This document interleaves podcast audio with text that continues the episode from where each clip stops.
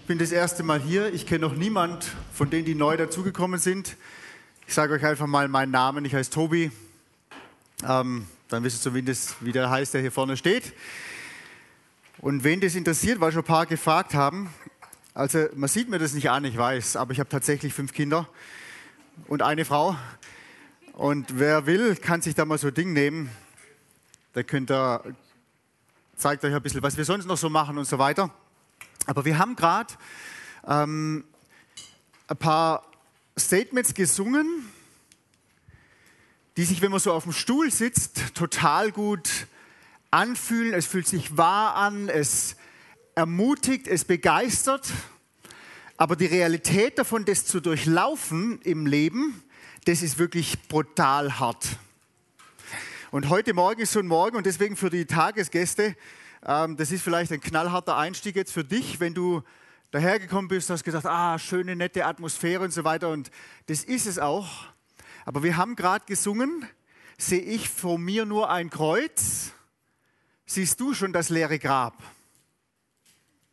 Und es geht heute Morgen um die Maria und ein paar Frauen und ein paar Jünger, die haben was erlebt, und die mussten erst durch das alles durchgehen, bis sie dann hingekommen sind zu dem Punkt, wo wir heute schon zurückschauen können, sagen, ja, das Tor steht ja schon offen. Und trotzdem betrifft es irgendwie unser Leben, dieses Aushalten, dieses Schwere und dieses Durchgehen zu neuem Leben. Und genau darum soll es heute gehen. Ich habe gestern so von drei Worten gesprochen, Choices, Steps und Presence, die haben immer was mit unserem Leben in jeder Situation zu tun. Entscheidungen, die wir immer treffen können. Dann die Frage, gehen wir tatsächlich auch Schritte oder reden wir nur von irgendwas? Und dann die Gegenwart. Klar ist Gott gegenwärtig. Aber was machen wir damit, dass Gott jetzt da ist? Und ich will euch heute Morgen hineinnehmen in drei neue Worte. Und zwar war ich vor zwei Wochen in den USA drüben und wir haben da Leute geschult, Ehrenamtliche geschult für diese Arbeit mit diesen Jugendlichen, die, mit denen wir da arbeiten. Und da waren etliche Leute da dabei, die hatten keine Ahnung, was wir da so machen. Die wussten schon, Erlebnispädagogik, das hört sich immer super an. Ähm, die sind dann da gekommen und dann haben wir was mit ihnen gemacht. Das machen wir mit den Jugendlichen im Winter nicht. Aber mit Erwachsenen haben wir gedacht, das können wir mit denen machen. Die sind verantwortungsbewusst genug. Ähm, das war in Tennessee. Zu der Zeit war es relativ kalt, nachts so minus 8, minus 10 Grad. Und dann haben wir gesagt, wenn die freitags ankommen, wir müssen die gleich mal richtig rausholen aus der Komfortzone. Wir gehen gleich mal Kanu fahren mit denen. Und dann sind wir Kanu fahren oder ans Ufer gegangen von dem See, haben eine Einweisung gegeben ins Kanufahren. Und theoretisch ist ja alles immer ganz einfach. Und dann haben wir die in die Boote reingesetzt und haben ihnen erklärt, dass sie eine große Verantwortung tragen zwischen Risikobereitschaft, irgendwelche dummen Spiele zu gewinnen und der Gefahr, ins eiskalte Wasser zu fallen haben ihm dann auch erklärt, was mit deinem Körper passiert, wenn du reinfällst und so weiter. Und wir haben das schon oft gemacht, es ist noch nie was passiert. Aber da ist ein Kanu tatsächlich gleich einmal umgekippt mit zwei Mädels drin. Und das Krasse war, ich stand am Ufer draußen. Die eine, die war ein bisschen, hast du gemerkt, die ist schon ein bisschen so zu Hause im Autobereich, die war schon relativ tough. Die andere so lange Fingernägel, was weiß ich was alles, so ganz nettes, ähm, hübsches Mädel. Die eine ist rausgekommen und hast gleich gesehen, die ist relativ gefasst. Die andere, da hast du nur die Augen gesehen und hast gewusst, bumm, die steht unter Schock. Und dann hat die, natürlich war sie, war, sie, war sie kalt, wir haben die wieder warm gekriegt, wir haben ja Emergency-Zeugs dabei und alles Mögliche. Und dann haben wir nachher eine Reflexion gehabt und dann hat sie gesagt, I literally went all in.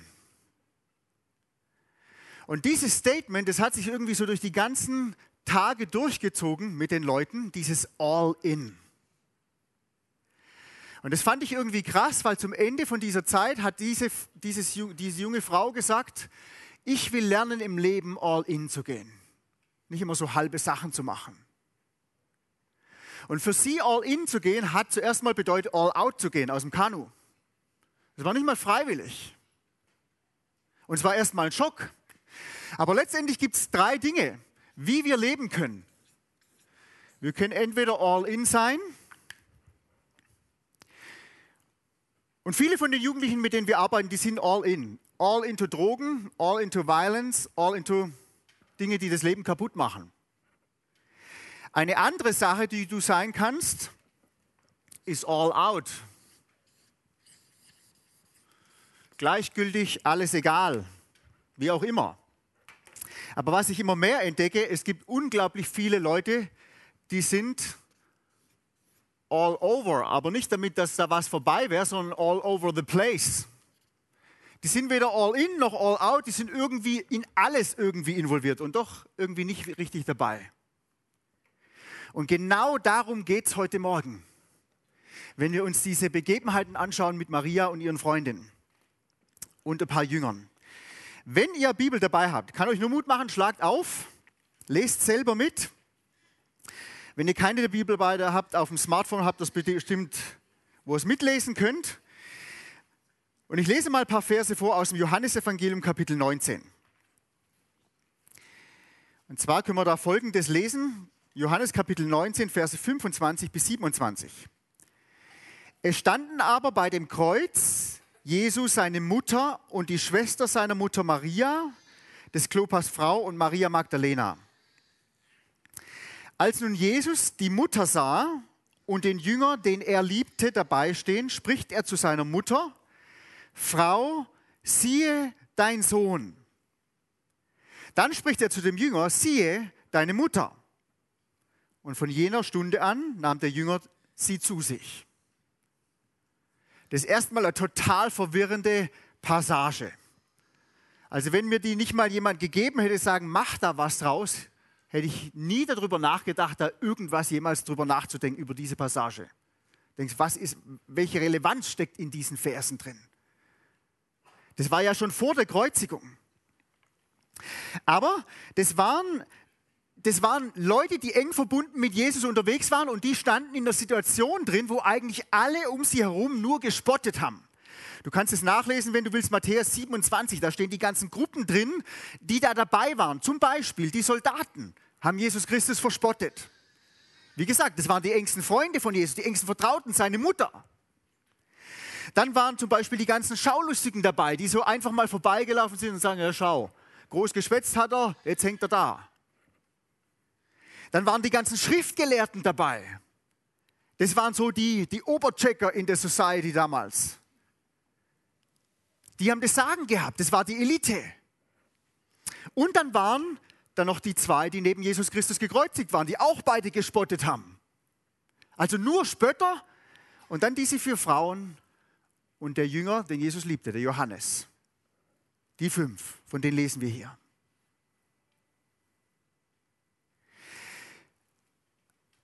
Als die Maria schwanger war mit Jesus Christus, da hat sie was prophezeit bekommen von einem Mann namens Simeon. Ich lese euch das mal vor. Oh, jetzt ist was, jetzt kommt die Prophezeiung. Hört gut zu. Liegt es an mir? Passt es? Ah, hast du rumgespielt, ha? Macht gar nichts. Uh, Lukas 2 ist es und Vers 34 und 35. Also die Maria ähm, war schwanger, hat das Baby gekriegt, dann sind sie in den Tempel gegangen und dann ist sie dem Simeon begegnet und der Simeon hat Folgendes zu ihr gesagt. Er segnete sie und sprach zu Maria, Jesu Mutter, siehe, dieser, also Jesus, ist gesetzt zum Fall und Aufstehen vieler in Israel und zu einem Zeichen, dem widersprochen wird. Und dann sagt er zu ihr, aber auch deine eigene Seele wird ein Schwert durchdringen, damit Überlegungen aus vielen Herzen offenbar werden. Also er sagt zu ihr, deine Seele wird ein Schwert durchdringen. Jetzt stell dir das einfach mal wortwörtlich vor. Äh, ein, ein Schwert durch die Seele. Also wenn du schon mal richtig verletzt worden bist, dann hast du vielleicht gesagt, das war wie wenn mir einer ins Herz gestochen hat. Schwert für die Seele. Das ist vielleicht das Bild dafür. Und das muss man sich mal vorstellen als Eltern. Jetzt hat ja schon etliche Eltern bei euch oder Großeltern schon manche, gell? Also schon die Geburt Jesu war für die Maria wirklich eine herausfordernde Geschichte. Haben wir heute Morgen schon ein bisschen darüber geredet mit den Leuten, die beim Beten dabei waren. Also wenn dir mal einer vorbeikommt und sagt, hey Mädel, du bist schwanger, ist von Gottes Geist passiert, und dann läuft in der Kultur damals rum schwanger, das ist nicht wie heute. Also es war definitiv ein Mobbingopfer. Dann ist sie nach Hochschwangere als nach Bethlehem gegangen. Also schon mal eine Reise, das würde heute keiner mehr unterstützen. Darfst du schon, glaube ich, ab dem achten Monat nicht mehr fliegen. Nicht mal fliegen, wo du nur rumhockst. Aber auf dem Esel rumreiten, das ist schon wieder was ganz anderes. Dann die Geburt in einem Stall. Man, das waren jetzt nicht die Reichsten, aber in einem Stall, das war trotzdem noch mal was anderes wie eine Hausgeburt. Und das Erste, was sie dann machen mussten, sie mussten erstmal fliehen mit dem Kind. Flüchtlinge waren sie. Das hatte ich schon alles durchgemacht, nur wegen Jesus Christus. Dann hat sich das Leben ein bisschen stabilisiert. Endlich hatten sie so ein normal gutbürgerliches Leben und sie hat dann gedacht, ja hoffentlich bleibt es jetzt mal ein bisschen ruhiger. Und dann ist das Kind auf einmal völlig abgedreht, bleibt da schon im Tempel hocken, schwätzt da mit den ganzen Rabbis. Einige finden es cool, andere denken, der, der hat einen Schaden. Selbst seine eigenen Geschwister haben gedacht, bei dem stimmt irgendwas nicht. Und dann wird dein eigenes Kind auf die übelste Weise hingerichtet und von allen, die dabei waren, nur beschimpft und verspottet. Das war die Situation, in der das jetzt gerade passiert. Also den Schmerz, den Maria empfunden hat zu dem Zeitpunkt, den kann man sich gar nicht vorstellen. Keiner von uns. Und Jesus, ich finde es krass, selbst in der schwersten Stunde seines Lebens kümmert er sich um andere Menschen. Er sieht die Frauen davor und sagt zum Johannes, hey, kümmere dich mal um sie. Völlig übernatürlich. Der hat nicht sich selber bedauert, dass er so schweres losgezogen hat, dass alles ätzend ist, dass niemand ihm zur Seite steht. Und wir werden heute Morgen über zwei wunderbare Tatsachen reden, die mit dieser Begebenheit zu tun haben. Das erste ist, was ist mit Maria und den Frauen und den Jüngern passiert neben dem Kreuz in dieser Situation? Das ist das eine. Und das zweite ist, was ist mit Jesus Christus passiert am Kreuz? Schauen wir uns erstmal die Maria und die Frauen an. Wie gesagt, man muss sich mal in die Lage von den Reihen versetzen. Also die waren lange mit Jesus unterwegs, die haben viele Höhen und Tiefen mit Jesus durchlebt. Manchmal waren sie die Helden wegen Jesus, manchmal waren sie die Deppen wegen Jesus. Die hatten gelernt, Jesus zu vertrauen. Die haben Jesus Christus lieben gelernt. Alle von denen. Jesus war jemand ganz Besonderes in ihrem Leben. Aber im tiefsten Inneren hatten sie immer diese Hoffnung, dass das, was Jesus ihnen ständig prophezeit hat, wie das alles wird mit ihm, dass es nicht eintrifft. Und es kommt auch immer wieder raus, dass Jesus da sagt, okay, er wird sterben, er wird auferstehen, was weiß ich was alles. Irgendwie das wollten sie nicht so richtig glauben. Und natürlich ist dieser Gedanke dann schon mal erschüttert worden, als er da nach Jerusalem eingeritten ist, auf einem Esel und nicht auf einem Pferd wie so ein Herrscher. Die hatten eine ganz genaue Vorstellung davon, wie Jesus zu sein hat oder was Jesus zu tun hat. Und sie haben immer wieder gemerkt, Jesus trifft gar nicht all diese Erwartungen und diese genaue Vorstellung, die sie haben, wie er ist. Die haben mir gedacht, er reitet ein als König, befreit sie endlich von den Römern und solche Sachen. Der hat die Illusion immer wieder weggenommen, Jesus, und dann als sie dann im Garten Gethsemane waren und Jesus verhaftet wurde, da haben sie dann angefangen zu kämpfen. Der eine schlägt dem anderen das Ohr ab und dann haben sie gedacht, bumm, vielleicht steigt jetzt Jesus endlich mal ein und holt ein paar Legionen Engel und, und macht endlich mal ein richtiges Radau hier. Wahrscheinlich haben sie bis auf die letzte Sekunde gehofft, dass sich noch mal was wendet. Aber jetzt war der ernüchternde Moment. Da gab es keine Hoffnung mehr für die. Jetzt, als sie an dem Kreuz gestanden sind, wo alle gespottet haben, Jesus Christus ist da gehangen, da haben sie gemerkt, aus der Traum. Es gibt kein Happy End. In diesem letzten Moment, da hat das Schwert, von dem der Simon damals geredet hat, seine letzte Arbeit getan. den Todesstoß. Jesus hat gerufen, es ist vollbracht und die haben wahrscheinlich alle gedacht, es ist vorbei.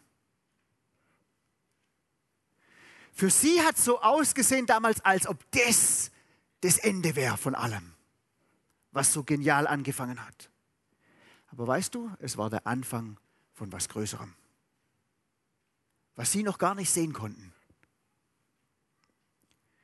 Das Kreuz von Jesus Christus hat sie zum Ende von sich selber gebracht. Von ihren Vorstellungen im Leben, von ihren Träumen, von all ihren Ideen, wie die Zukunft sein könnte oder sein sollte. Das war das Ende von ihrer Existenz, die sie bis zu diesem Moment gehabt haben. All das Alte war auf einmal weg in diesem Moment. Hat sich das Leben komplett geändert für sie. Und der A.W. Tozer, der ja auch schon einige Jahre tot ist, ich weiß nicht, ob ihr den kennt, hat viele gute Bücher geschrieben. Der hatte mal geschrieben, missverstehe nicht die Bedeutung des Kreuzes. Und dann hat er gesagt, völlig unvermittelt und von den meisten ganz unbemerkt, taucht in unseren Tagen, und wie gesagt, das war schon vor langer Zeit, als er das geschrieben hat, taucht in unseren Tagen in den allseits bekannten evangelikalen Kreisen ein neues Kreuz auf. Es ist wie das alte Kreuz und doch ganz anders. Die Ähnlichkeiten sind oberflächlich, die Unterschiede dagegen fundamental. Von dem neuen Kreuz geht eine Philosophie des christlichen Lebens aus, das uns zu einem neuen, völlig anderen evangelistischen Ansatz ermutigt. Der Evangelist versucht deutlich zu machen, dass das Christentum keine unangenehmeren Forderungen stellt, sondern die gleichen Dinge wie die Welt anbietet, nur auf besserem Niveau. Nach der neuen Betrachtungsweise bringt das Kreuz die Sünder nicht um, sondern es leitet sie nur auf den richtigen Weg. Die Philosophie, die dahinter steckt, mag aufrichtig gemeint sein, aber sie ist so falsch, wie sie blind ist. Sie begreift nichts von dem, was das Kreuz eigentlich bedeutet. Das alte Kreuz war und ist das Symbol des Todes. Es steht für das abrupte, gewaltsame Ende der menschlichen Existenz. Wenn in römischen Zeiten ein Mensch sein Kreuz auf sich lud, ging er, um nie wiederzukehren. Er ging nicht hin, damit sein Leben neu geregelt würde. Er ging, um es zu beendigen. Das Kreuz versuchte nicht, mit seinem Opfer im Guten auszukommen. Es schlug grausam und hart zu. Und wenn es sein Werk getan hatte, gab es den Menschen nicht mehr. Adams Geschlecht steht unter Todesurteil. Gott kann keine Frucht durch Sünde anerkennen. Indem wir zu Christus kommen, bringen wir unser altes Leben nicht auf eine höhere Ebene, wir verlieren es am Kreuz. Denn Gott redet jeden Einzelnen, indem er ihn sterben lässt und ihn dann zu neuem Leben auferweckt. Warum musste die, die Vorstellung von Maria und den Jüngern so krass und so drastisch enden? Da fehlt jeglicher Humanismus. Aus unserer Perspektive jegliches Mitgefühl von Gott. Das schien so hoffnungslos und so endgültig zu sein, was die damals durchgemacht haben. Aber weißt du, es musste passieren, damit all das Realität werden kann und sich entfalten kann, wovon Christus schon lang vorher gesprochen hat. Worauf die Bibel die ganze Zeit hingewiesen hat, was daraus entsteht. Hier ist einmal die Zusammenfassung von Jesus, von seinem Leben und von seinem Sterben. Lest mal ein paar Verse vor im Johannesevangelium Kapitel 12, Vers 24, Vers 25. Ich habe euch das gestern schon gesagt, dieses wahrlich, wahrlich, wenn Jesus das sagt, dann heißt es, passe mal gut auf. Und da steht wieder dieses wahrlich, wahrlich. Johannes 12, Vers 24 und 25. Da sagt Jesus Christus, und ich finde das so krass, weißt du was, wenn Jesus was sagt, wenn du irgendwas wegnimmst, ist es nicht mehr vollständig, wenn du irgendwas dazufügst, ist es schon wieder verwässert. Das, was Jesus Christus sagt, das bringt immer hundertprozentig auf den Punkt. Genauso hier. Jesus Christus sagt, wenn das Weizenkorn nicht in die Erde fällt und stirbt, bleibt es allein. Wenn es aber stirbt, bringt es viel Frucht. Wer sein Leben liebt, verliert es. Und wer sein Leben in dieser Welt hasst, wird es zum ewigen Leben bewahren.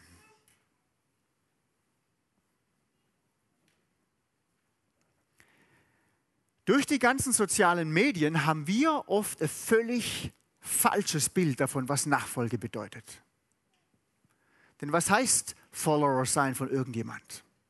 Das heißt, du lebst dein Leben so, wie du es willst und kannst trotzdem irgendwie, manchmal näher, manchmal von weitem nur, involviert sein von anderen, ins Leben von anderen. Das ging bei Jesus Christus nicht. Wenn du Christus nachgefolgt bist, dann hast du dein Leben aufgegeben, alles, was damit zu tun hatte, deine Familie, dein Beruf, alles und bist Christus nachgefolgt, weil Nachfolge hat damals bedeutet, du kannst nur dort sein, wo Christus ist. Und entweder du warst all in bei Jesus, vielleicht haben manche versucht, all over the place zu sein und manche waren deswegen auch all out.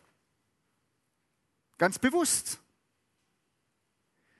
Ein guter Freund von mir, der vor ein paar Jahren gestorben ist, manche kennen den vielleicht noch von Büchern oder Predigten, der Hans-Peter Reuer, der hat mal ein Buch geschrieben, ich, ver, ich verwechsel das immer, der hat das Buch geschrieben, du musst sterben, bevor du lebst, damit du lebst, bevor du stirbst. Das ist ein ganz, ganz wichtiges Statement in Bezug auf das, was wir gerade durchsprechen. Und es klingt irgendwie verrückt, aber es ist eine, eine göttliche Wahrheit. Ohne die Bereitschaft, sich selbst zu sterben, kann ein Mensch keine Frucht bringen, die auf Ewigkeit Bestand hat. Das ist völlig unmöglich. Und mit diesem knallharten, auf den ersten Blick menschenverachtenden Prinzip tun wir uns heute extrem schwer. Ich glaube, schwerer denn je in der westlichen Christenheit.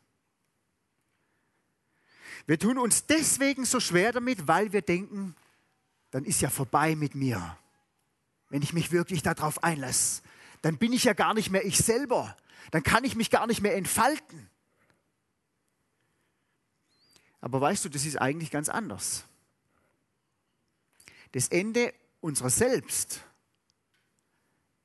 ist der Beginn davon, dass Christus sich in unserem Leben entfalten kann. Dass Gott sichtbar wird durch dein und durch mein Leben. Und zu dem, was Maria hier und den Nachfolgern passiert ist, dazu fordert uns das Neue Testament überall und ständig heraus. Der Paulus spricht zum Beispiel davon. Kolosser 1, 27. Christus in uns, die Hoffnung auf Herrlichkeit. Ohne Christus kann ein anderer Mensch in dir höchstens einen guten moralischen Menschen sehen, mehr nicht. Aber die Hoffnung auf was Göttliches, Übernatürliches ist völlig unmöglich. Oder Lukas 9, 23, das Kreuz auf sich nehmen. Was bedeutet denn das dann überhaupt? Sich selbst verleugnen. Das heißt ja nicht, zu sagen, ah, ich bin so dumm, ich bin so blöd und was weiß ich was alles. Das ist das, was viele Christen darunter verstehen. Aber das heißt es nicht. Sagt uns die Bibel nirgendwo, wir sollen uns selber klein machen, unfähiger machen, als wir sind. Maria und die paar Leute, die bei ihr waren, waren die ersten Menschen, die diesen Prozess so direkt durchlebt haben. Vor denen gab es noch niemand, die so was Krasses erlebt haben. Aber schauen wir an, was aus dem Leben geworden ist. Was daraus entstanden ist. Deswegen sitzen du und ich heute hier. Und das ist gewaltig, das Werk Gottes. Das ist Blödsinn für die, die sich selber als Maß aller Dinge sehen. Und es ist Gottes reale und erfahrbare übernatürliche Kraft für die, die darauf vertrauen, die sich darauf einlassen.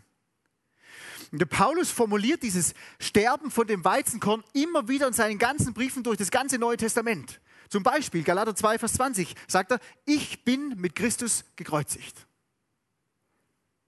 Dann Kolosser sagt er, wir sind mit Christus gestorben. Und im Römerbrief spricht er darüber, wir sind mit Christus begraben. Sprechen wir übrigens auch im Glaubensbekenntnis. Gekreuzigt, gestorben und begraben.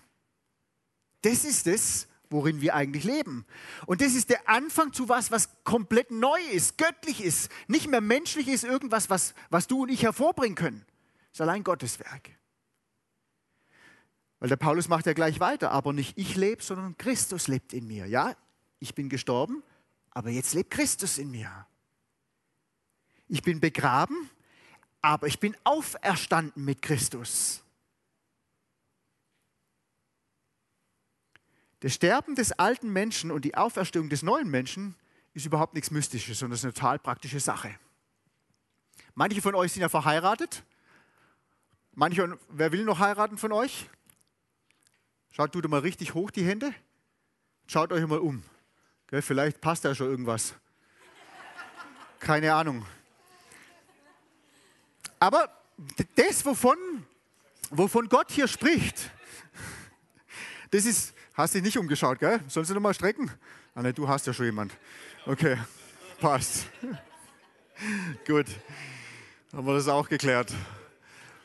Aber das, wovon Gott hier spricht, ist eigentlich wie das Eheleben. Wenn ein Mann eine Frau heiratet, dann gibt er sein vorheriges Single-Leben auf.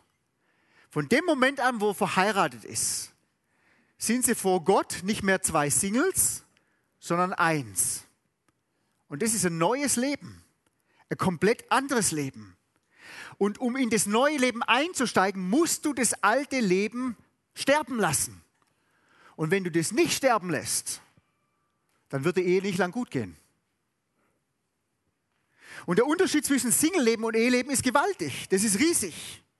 Und das ist auch überhaupt nicht Mystisches. Das ist was total Praktisches und am eigenen Leib Erfahrbares. Ich bin schon seit fast 20 Jahren verheiratet. Hey, kann euch viel davon erzählen. Gestern habe ich noch allein im Haus gelebt. Auf einmal lebt man zu zweit da drin.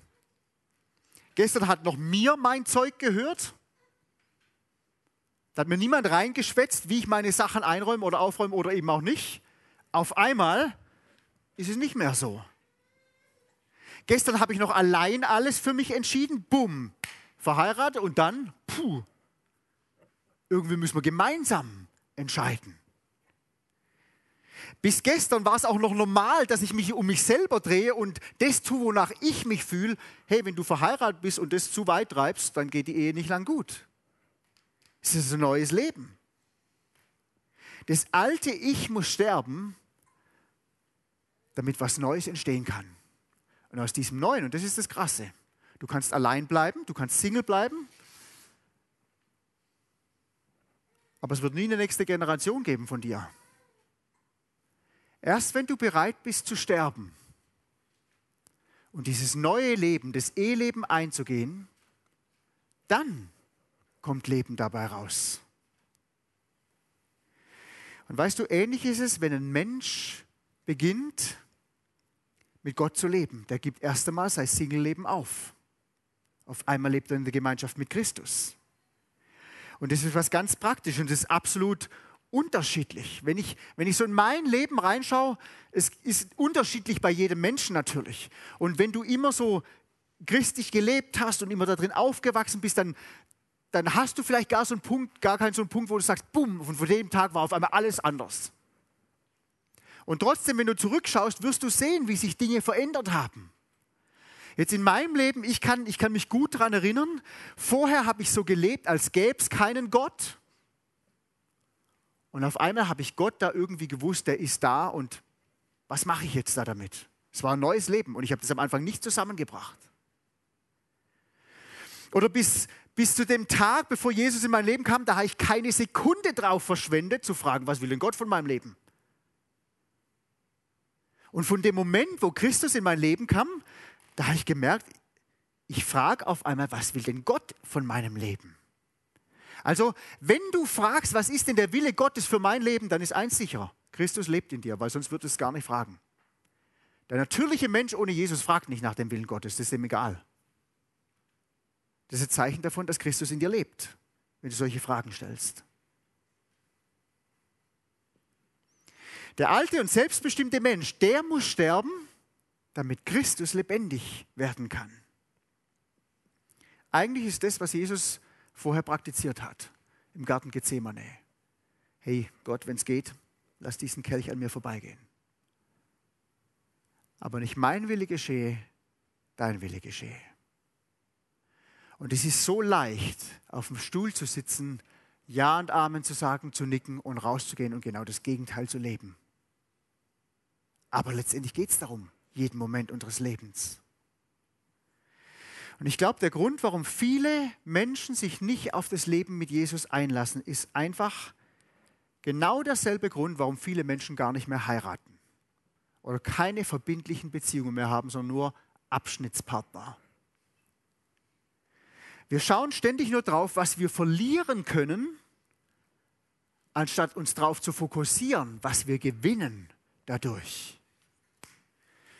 Und wenn Christus sagt, das Weizenkorn, das muss in die Erde fallen und sterben, sonst entsteht keine Frucht, das versteht jeder Bauer. Ganz praktisch. Super praktisch, super greifbar. Der Tod Jesu ist genial für meine Schuld, aber weißt du was? Das bedeutet viel mehr wie, oh, meine Schuld ist vergeben, bumm, und jetzt lebe ich einfach weiter. Sondern es ist eigentlich der Anfang zu einem Einstieg in ein Leben, das völlig anders ist als alles, was ich aus eigener Kraft jemals hätte oder könnte. Wir waren neulich spazieren, oder sagen wir so letztes Frühjahr, letzten Sommer, kurz vor letztem Sommer, und da sind wir auch, bei uns hat viele so Weizenfelder, und dann sind wir so durchgelaufen, und dann haben meine Kinder halt so, die, so ein paar Ähren abgepflückt und haben die aufgemacht, haben die Körner gefuttert und was weiß ich was alles, und dann sind wir irgendwie darauf zu sprechen gekommen, dass es schon krass ist, wenn du ein kleines Körnchen in die Erde steckst, da kommt eine Ähre raus. Wisst ihr, wie viel Körner durchschnittlich so eine Ähre hat, eine Weizenähre? 35. Also manchmal sind es fünf mehr, fünf weniger, wie auch immer. Aber aus einem Korn entstehen tatsächlich 35 weitere Körner. Und das ist Wahnsinn. Aber das passiert nur dann, wenn du das Weizenkorn in die Erde legst und es stirbt. Dann kann sowas daraus entstehen, ansonsten nicht. Du kannst ein Weizenkorn festhalten, aufheben, dein ganzes Leben lang und es wird nie was daraus entstehen. Wird sich nie vermehren. Und es ist Wahnsinn, dass aus einem Korn 35 werden. Ich weiß nicht, ob ihr dieses Beispiel kennt vom, vom, vom äh, Schachbrett mit dem Reiskorn. Schachbrett hat ja 64 Felder. Und die Berechnungen sagen, wenn du ein Reiskorn drauflegst ähm, bei dem ersten Feld und es verdoppelt sich immer, dann hast du bei Feld 64 so viel Reis, dass du die komplette Menschheit davon füttern könntest. Musst dir mal vorstellen. Das sind nur 64 Felderchen und es verdoppelt sich nur. Das ist menschlich. Weißt du was? Gottes Plan ist viel gewaltiger. Aus einem werden schon 35. Und jetzt legst mal die 35 raus. Stell dir mal vor, aus einem Weizenkorn entsteht eine Ähre mit 35 Körnern. Diese 35 Körner legst du wieder in die Erde und aus diesen 35 Körnern werden 35 mal 35 Körner. Und aus diesen 35 mal 35 Körner, die legst du wieder in die Erde und dann wird wieder was, was ich was raus. Weißt du, kannst schon, schon nach, nach vier Feldern die ganze Erde füttern. Das ist Gott. Das ist ganz anders. Das übersteigt unser Verständnis, was da passiert. Und wenn man sich das mal vor Augen führt, dann kann man eigentlich nur sagen, aha, eigentlich wäre es total blöd, an diesem kleinen einzelnen Weizenkorn festzuhalten, wenn so was Großes daraus entstehen kann. Aber ich weiß nicht, wie es dir geht, mir geht es oft so, dass ich festhalte an dem eigenen Leben. Und es gibt viele Christen, die von ihrem Leben mit Jesus total enttäuscht sind. Und vielleicht bist du auch so jemand. Gott scheint so sehr weit weg zu sein. Und da gibt es bestimmt viele Gründe dafür. Aber ich glaube, ein Grund dafür ist, dass wir das eigene Leben noch nie in die Erde gelegt haben, damit es sterben kann. Theologisch gesehen ist das alles schon passiert, aber ob wir es leben, ausleben oder nicht, diese Realität, das ist eine ganz andere Sache. Wenn wir den lebendigen Jesus Christus erfahren wollen in unserem Leben, dann hat es ganz viel damit zu tun. Unser altes Leben muss sterben, damit wir das neue Leben gewinnen. Ein Freund von mir, der war im Libanon Missionar und ist aber gefangen genommen worden ähm, von so ein paar Libanesen. Und die haben ihn dann, also es waren extreme Muslime, und die haben ihm dann angedroht, dass sie ihn umbringen. Und dann hat er zu denen gesagt, Das ist mir völlig egal, ich bin eh schon gestorben. Und es hat die so vor den Kopf gestoßen, dass sie ihn wieder freigelassen haben. Aber der hat verstanden, was los ist. Die Realität. Es hat nichts mit irgendeiner mystischen Erfahrung zu tun gehabt.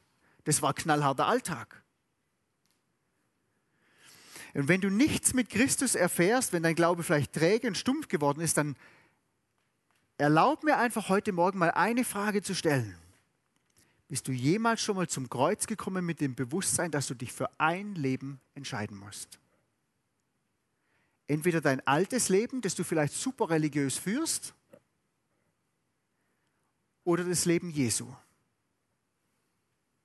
das nur er leben kann, in dir und durch dich. Die Lüge, der wir nur allzu gerne glauben, ist, dass wir Gott nahe sein können, ohne unser altes Leben abzulegen. Und das ist falsch. Das ist eine Lüge.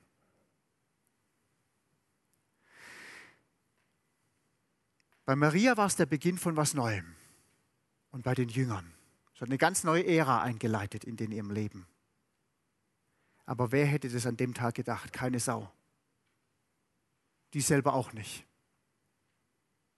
Die haben nur das das Grab davor gesehen, in dem Jesus noch nicht mal war, als er da gehangen ist. Gott hat schon die Auferstehung gesehen. Und die Frage, glaubst du, dass Jesus Christus für dich gestorben ist? Ich denke, da wird jeder sagen, ja. Glaubst du das? Dass wenn du dein Leben bedingungslos in die Hand von Jesus Christus gibst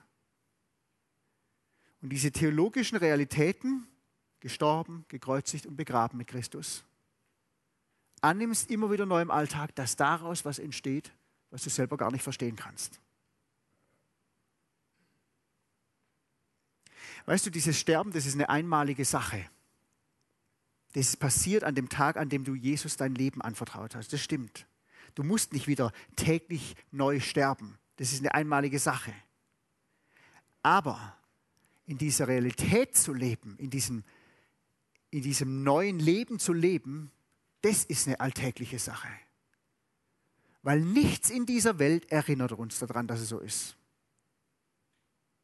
Oder überleg einfach mal deinen Schulalltag, deinen Arbeitsalltag, dein persönliches Umfeld, dein Sportverein, deine Uni, was auch immer du hast im Leben. Was erinnert dich an diese Realität? Wahrscheinlich niemand und nichts. Aber das ist das Erste. Das Zweite ist, was ist mit Jesus Christus passiert, als er da am Kreuz hing? Ich habe das gerade schon gesagt, der hat gar nicht auf sich selber geschaut, sondern auf andere Menschen, die er gesehen hat da unten. Ich weiß nicht, wie es dir geht, aber wenn es mir schlecht geht, dann schaue ich meistens erstmal auf mich selber. Das ist normal. Völlig abnormal ist, wenn es mir schlecht geht, dass ich mich erstmal um andere kümmere. Und weißt du, Jesus, als er am Kreuz hing, war genauso Mensch wie du und ich. Wir haben das gestern durchgesprochen mit der Kreuzigung, was das bedeutet hat diese Geißelung mit diesen, mit diesen Peitschen, mit Knochenstücken drin und Steinchen drin und was weiß ich was alles. Und danach ist er gekreuzigt worden. Und ich lese euch da mal noch dazu, was ein Arzt geschrieben hat über die Kreuzigung. Der Paul, Paul Brandt hat geschrieben, in einer Operation schneide ich sehr feinfühlig, indem ich mit einem scharfen Skalpellmesser vorsichtig eine Hautschicht nach der anderen durchschneide um die Kompliziertheit von Nerven, Blutgefäßen, kleinen Knochen, Sehnen und Muskeln freizulegen. Ich weiß sehr wohl, was die Kreuzigung einer menschlichen Hand angetan hat. Die römischen Henker schlugen ihre Nägel durch das Handgelenk, genau durch den Karpaltunnel, in dem die fingerkontrollierenden Sehnen und Hauptnerven liegen. Später hing dann die ganze Last des Gekreuzigten an diesem Nagel, während das Hautgewebe immer mehr einriss und immer mehr Blut strömte. Das ist die Kreuzigung mal aus medizinischer Sicht gesehen. Und es war total real. Und in dieser Situation sieht Jesus die Menschen, die vor sich sind und geht auf die ein. Das kannst du nicht aus eigener Kraft, völlig undenkbar. Das ist ein Wunder. Aber das kommt daraus, aus dieser einen Erklärung, die wir davor haben, was im Garten Gethsemane passiert ist, während die Jünger übrigens geschlafen haben. Sobald es was zu tun gab, waren sie alle wieder da. Wo es ums Beten ging, haben sie alle geschlafen. Es war immer wieder so. Dass Jesus dreimal gesagt, hey Jesus, wenn Gott, wenn es geht, dann nimm diesen Kelch von mir. Aber nicht das, was ich will oder das, was ich mir vorstelle oder meine Wünsche, meine Träume, sondern dein Wille soll geschehen. Das Kreuz auf sich nehmen. Sich selbst sterben, damit Gott loslegen kann. Das war der Alltag von Jesus Christus. Was anderes ging es gar nicht in seinem Leben. Und jetzt sagt Jesus Christus, dass wir ihn als Vorbild haben sollen. Und wir denken dann oft, wir müssen versuchen, genau das auszuleben und umzusetzen, wie Jesus Christus es in seinem Alltag gemacht hat. Aber darum geht es auch nicht im Christsein. Wir leben in einer ganz anderen Zeit, in einer ganz anderen Kultur. Du kannst viele Dinge nicht so eins zu eins übertragen, aber worin wir aufgerufen sind, seinem Vorbild zu folgen, steht in Philipper 2, Vers 5 und das lese ich euch mal vor. Philipper 2, Vers 5, da schreibt der Apostel mal Folgendes. Er sagt zu uns hier, habt diese Gesinnung in euch, die auch in Christus Jesus war. Und dann legt er weiter vor. Wie war diese Gesinnung? Wie hat es ausgesehen? Also er hat sein Leben hingegeben als Mensch, damit der Vater was durch ihn tun kann. Und es gibt einen Satz, den Jesus Christus unglaublich oft wiederholt im Neuen Testament. 43 Mal insgesamt. Zum Beispiel Johannes 20, Vers 21, da sagt er, wie mein Vater mich gesendet hat, so sende ich euch.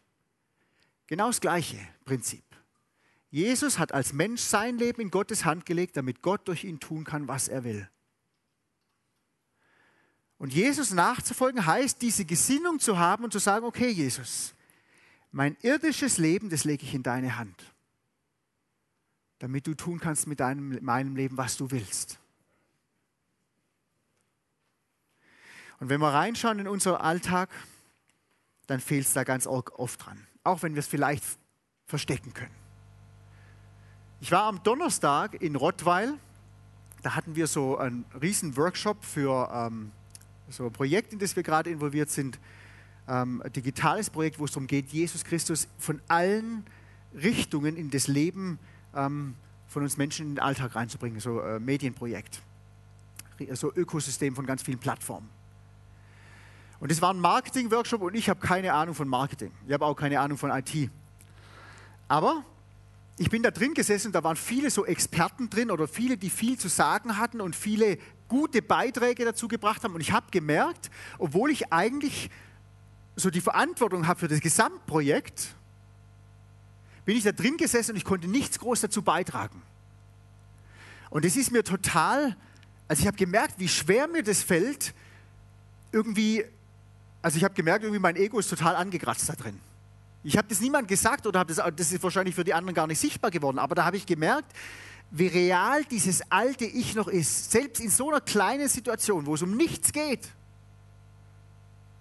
Und der Luther, der hat es mal so ausgedrückt, ich habe den alten Adam ersäuft, aber das Biest hat schwimmen gelernt. Und das ist es. Theologisch ist es alles vollzogen, wenn ein Mensch sein Christus angegeben hat, Leben Christus gegeben hat. Aber im Alltag versucht dieser gestorbene Mensch, dieser gekreuzigte Mensch, ständig wieder neu aufzustehen.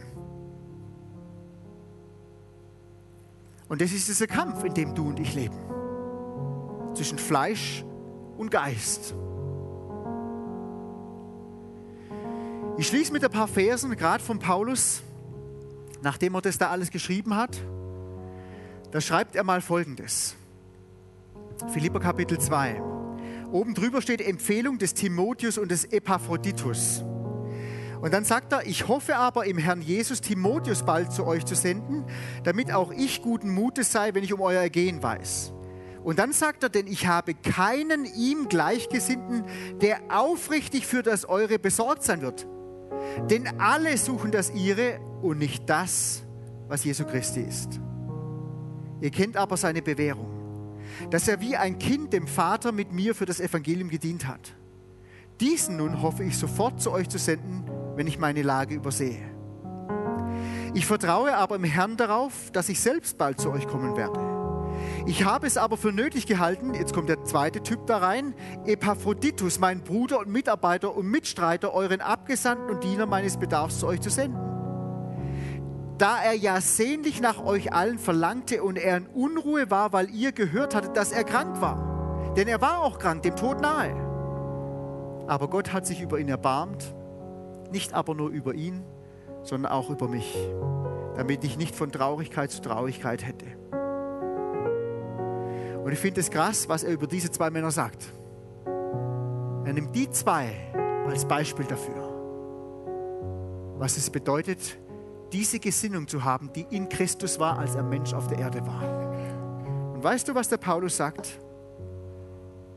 Denn alle suchen das ihre, nicht das, was Jesu Christi ist. Das hat er den Gemeinden gesagt. Und deswegen einfach zum Abschluss diese Frage an dich und an mich. Wenn der Paulus heute über dein und mein Leben schreiben müsste, was würde er schreiben über dein Leben? Über mein Leben? Das Schwert hat Maria vom Kreuz den Todesstoß gegeben. Und daraus ist ein ganz neues Leben entstanden. Und Jesus Christus sagt, wer sein Leben findet, der wird es verlieren. Und dann sagt Jesus, wer sein Leben verliert, zwei Dinge. Um meinetwillen und um des Evangeliums willen, der wird es finden. Hey, wenn du dein Leben noch nicht gefunden hast, obwohl du Kind Gottes bist, dann geht es nur um zwei Dinge. Sich in Christus zu verlieren und sich im Evangelium zu verlieren, weil das Evangelium ist Christus. Dazu lädt Jesus uns ein. Dafür steht das Kreuz. Ich bete noch. Jesus, das ist schwere Kost in einem Land, das vom Humanismus geprägt ist. Und ganz egal, ob wir es wahrhaben wollen oder nicht, wir sind so geprägt von dem, was was die Welt um uns uns lehrt und vermittelt, von der wir einfach Teil sind. Und Herr Jesus, das, was du sagst, ist so krass das Gegenteil von allem, was, was wir so erleben im Alltag. Und du siehst, wie schwer uns das fällt, im Alltag das anzunehmen, umzusetzen, was schon geistlich Realität ist. Aber Jesus, ich will einfach beten dafür, dass du jedem Einzelnen von uns vor Augen führst, was es bedeutet. Und wir Menschen sind, die versuchen, all over the place zu sein. Ja, schon Jesus und auch das und hier und da und dort und uns eigentlich so verzetteln, dass wir dich einfach immer wieder vergessen in unserem Alltag. Jesus, wir wollen beten dafür, dass du uns zu Menschen machst, die all in gehen. Und all in gehen bedeutet, aus dem anderen all out zu gehen, sonst können wir nicht all in gehen. Ich danke dir dafür, Herr Jesus, dass das Abgeben von unserem Leben nicht das Ende ist, sondern der Anfang von was Großem, von was Göttlichem. Und dafür loben wir dich. Wir beten dich an, Jesus Christus. Du bist der König du bist so wunderbar. Amen.